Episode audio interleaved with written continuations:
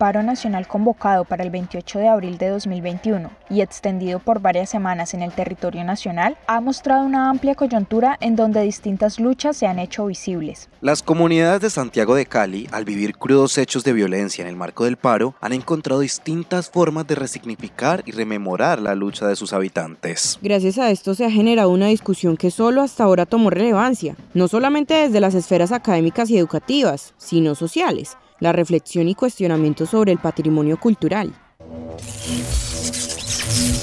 Reexistencia sonora. Audios urgentes en tiempos de cambio. Escúchanos por Facebook e Instagram. Somos Radio Valparo.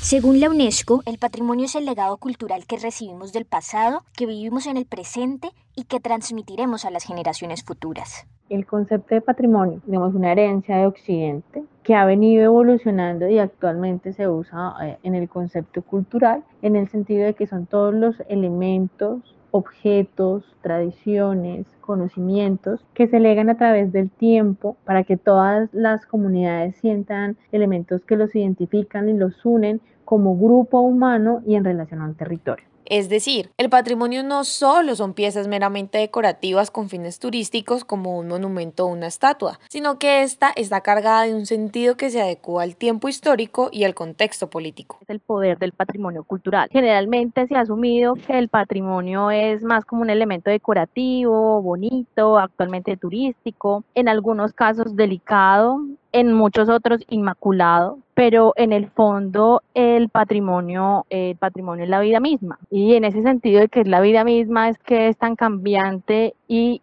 lleno de posibilidades que nos permite conocernos, pensarnos, reflexionarnos, reflexionar nuestra sociedad, reflexionar eh, el contexto, el espacio en el que vivimos. Y ahí es donde está muy vinculado a su función, un poco una función política asignada desde el nacimiento propio del concepto patrimonio.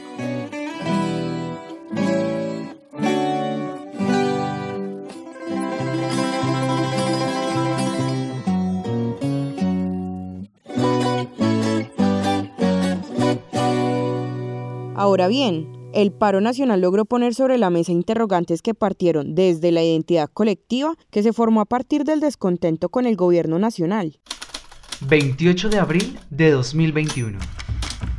¿Ustedes por qué llegan acá? Bueno, llegamos acá en el marco de la convocatoria y la decisión de las autoridades de nuestro movimiento de tres pueblos, 52 autoridades a nivel nacional, para reivindicar la memoria histórica del pueblo Misac en el Valle de Puel, para reivindicar la memoria histórica del cacique Petecuy, que fue asesinado por la corona española por el genocida de Sebastián de Olarcázar, que lo acabamos de tumbar acá en Cali. A las 6 y 15 de la mañana, antes de que empezaran las manifestaciones convocadas por varios sectores, y mientras se formaban plantones en diferentes puntos de la ciudad, un grupo de indígenas Misac derribaba la estatua de Sebastián de Belalcázar, ubicado en la calle séptima con carrera segunda al oeste de Cali.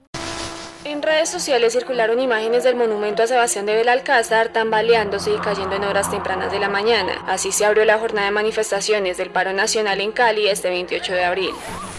El monumento que fue construido por el escultor español Victorio Macho y que había permanecido en ese lugar desde 1937 fue derribado por la comunidad indígena como forma de reivindicación de la memoria histórica del pueblo Misac en el Valle del Cauca por diferentes crímenes como el asesinato del cacique Petecuy, genocidios, violaciones contra mujeres y el despojo y acaparamiento de tierras. El derribo de la estatua de Sebastián de Belalcázar el 28 de abril de 2021 en Santiago de Cali fue titulado de vandálico por varios medios de comunicación y se hicieron visibles fracturas entre quienes apoyaban el proceso de reivindicación iniciado por el pueblo Misak y aquellos que pedían por la conservación del monumento.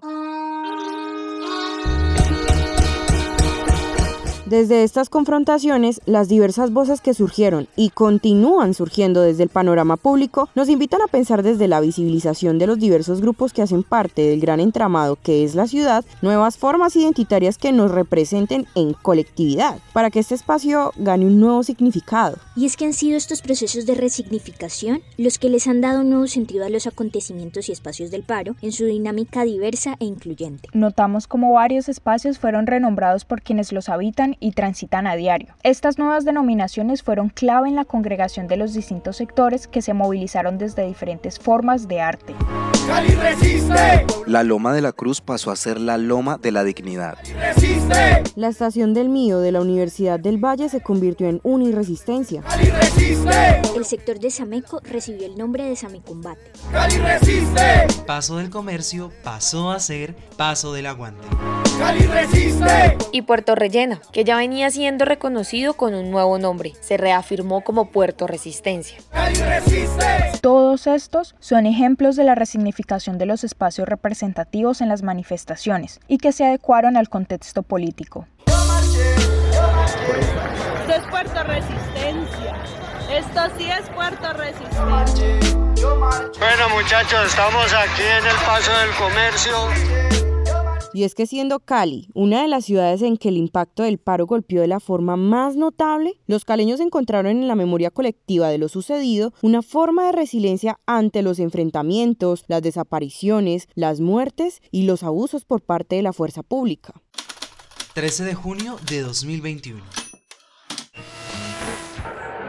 Nos encontramos en el oriente de Cali, un sector llamado Puerto Rellena, que ahora tras las manifestaciones del paro nacional se rebautizó como Puerto Resistencia. Aquí están haciendo un gran monumento eh, por la lucha, por la resistencia de los jóvenes de más de 10 metros de altura.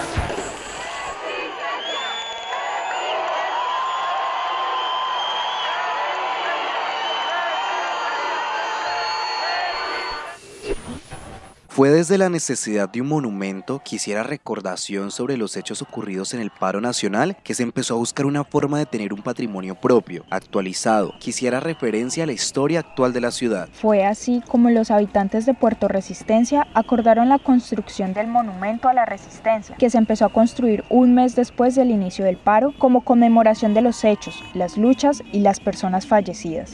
Bueno, eh, la idea surge de un grupo de jóvenes que nos concentramos aquí en este punto de bloqueo de Puerto Resistencia, éramos conscientes y somos conscientes de lo que estamos viviendo es algo histórico y que más que el registro en fotografía y en video queríamos dejar un registro aquí, que la gente cuando pasara desde el sur, del norte, de, los distintos puntos, vieran y supieran que aquí en Puerto Resistencia se vivió una lucha y aquí pues en Puerto Resistencia los primeros días en el marco del paro nacional nos paramos tan firme con la ayuda de la comunidad de los barrios aledaños que paramos a toda Colombia un pueblo unido por su patria, parado firme no importan las circunstancias. Para la construcción de este monumento, un puño que sostiene la palabra resiste, se formaron redes de solidaridad comunitarias donde intervinieron tanto artistas como habitantes del sector. En un principio se pensó en un montón de piedras, se pensaba en reemplazar esas, esas astas de bandera que no servían para más, sino estar ahí para mudas. Y eh, en tanto pensar, un joven aportó de que, ¿por qué no hacer un puño de la resistencia? Eh, luego ya alguien también propuso utilizar las astas como el brazo y colocar el puño en la parte superior. Ya de esa manera, a finales del mes de abril se tenía concebido de que iba a ser el brazo y el puño de la resistencia. En esta dinámica, impulsada por la voluntad de la comunidad, se unieron los saberes del territorio y la resiliencia ante amenazas y persecuciones debido al clima social de violencia. Además,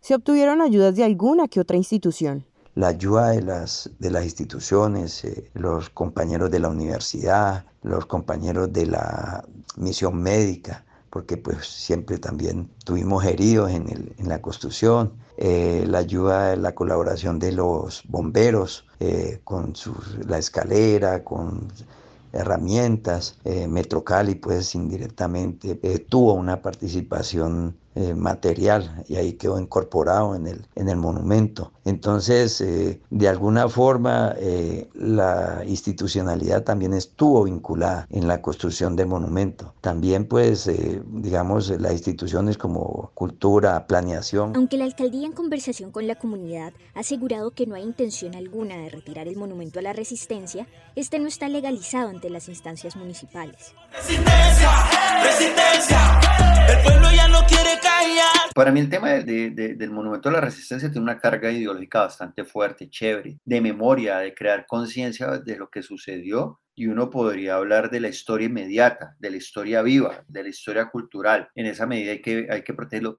más adelante se podría darle la categoría de monumento, pero digamos que esa discusión no es, es decir, porque algunos dirán, no, es que eso no está en el POP o es que eso todavía no se ha reconocido por la institucionalidad. Pero si ya hay un reconocimiento ciudadano, creo que eso es más importante y en esa lógica esos espacios no se deben tocar. La situación plantea la necesidad de que desde la institucionalidad se restauren lazos para discutir los procesos identitarios en función del patrimonio de la ciudad. Los hechos recientes en Cali a partir del paro nacional lo que están mostrando, evidenciando más allá del retirar o, o, construir un nuevo monumento, nos está mostrando una necesidad de canales de expresión y de información, canales de diálogo, que todos nos sentemos a ver qué es eso de ser caleños, qué es la caleñidad y cuáles son los puntos de interés y de confluencia que tenemos todas las comunidades, es decir, hablando de, de comunidades eh, indígenas, afrocaleños, mestizos,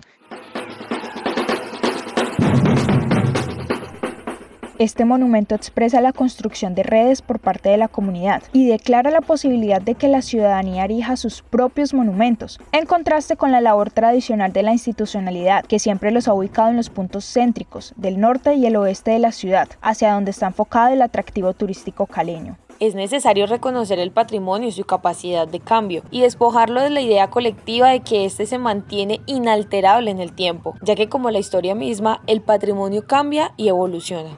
Esto es necesario para poder tener procesos de apropiación individuales y colectivos con el fin de sentir pertenencia. Asimismo, las esculturas, estatuas y demás bienes patrimoniales deben ser también un reflejo de la sociedad y generar reflexiones y discusiones con relación a sus significados. Y allí podríamos entonces parafrasear al escritor Álvaro Mutis cuando decía que el patrimonio es la vida misma es todo aquello que tiene que ver con nuestra vida, con nuestra historia, con nuestra memoria y que es importante para mí, pero también que trasciende lo personal a ser un patrimonio colectivo y que nos represente a todos. Son los mártires que gritan bandera, bandera, bandera, bandera. Fuentes. Indígenas Misak explican por qué tumbaron la estatua de Sebastián de Belalcázar en Cali, del tiempo. Paro nacional en Cali.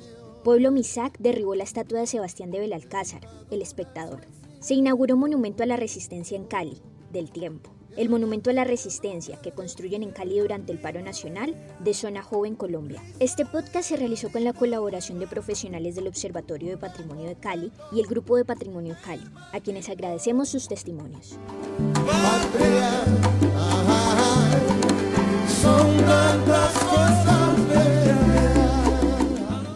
Esta es una producción de Radio Palparo. Encuéntranos en Facebook e Instagram como arroba Radio Palparo.